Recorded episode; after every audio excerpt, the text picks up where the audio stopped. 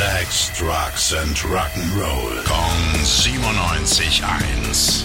Rock News. Ihr wollt Teil einer weltberühmten Rockband werden? Ja, check.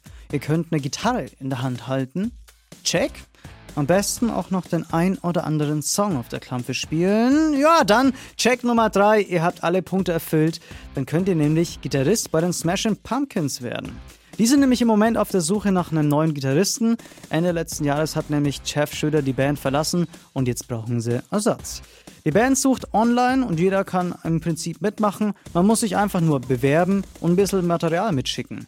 Am besten beeilt ihr euch aber, wenn ihr mitmachen wollt, denn die Band geht noch dieses Jahr im Sommer auf ihre The World is a Vampire Konzertreise.